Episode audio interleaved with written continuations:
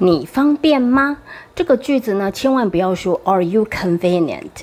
因为 convenient 呢，它的主词呢必须要用东西，所以呢，我们可以讲某某东西很方便。比如说，MRT in Taipei is convenient，在台北的捷运很方便。说老师，那像我们要表达说，诶，你有空吗？你现在方便来开会吗？我可以直接说 Are you free？这样子吗？Are you free 呢？你后面就是加上一个时间，在口语化里面这样说其实是 OK 的。可以说 Are you free for a minute？好，我们现在要开会了。或者是如果你想要再正式一点，你可以把 free 这个字呢换成 available 这个字呢，就是说，诶，你现在有空吗？你现方便吗？Are you free?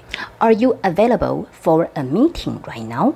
你现在呢有没有空呢？来开会呢？我们就可以用 available 这个字。所以 available 这个字呢是人可以使用，那东西也可以用。像我们去上洗手间呐，你要问说，哎，这个洗手间有里面有没有人呢？Is it available？或者是哎，这个椅子呢现在有没有人坐呢？Is it available？都可以。那如果说它已经被人家占据了，就是 it is occupied，东西被占据了。所以 available 这个字呢，它的主词可以是东西，也可以是人，非常好用哦。第二个要跟同学们分享的，就是你现在。方便吗？你现在有空吗？一个比较客气的说法，Is this a good time for you？现在这个时间对你来讲是不是一个好的时间呢？那如果呢，你想要表示动作的话呢，你就可以用 Do you have a time to？后面我就加上一个动作。你现在有时间跟我去逛街吗？Do you have a time to go shopping with me？Do you have a time to speak with me？你现在有时间跟我讲电话吗？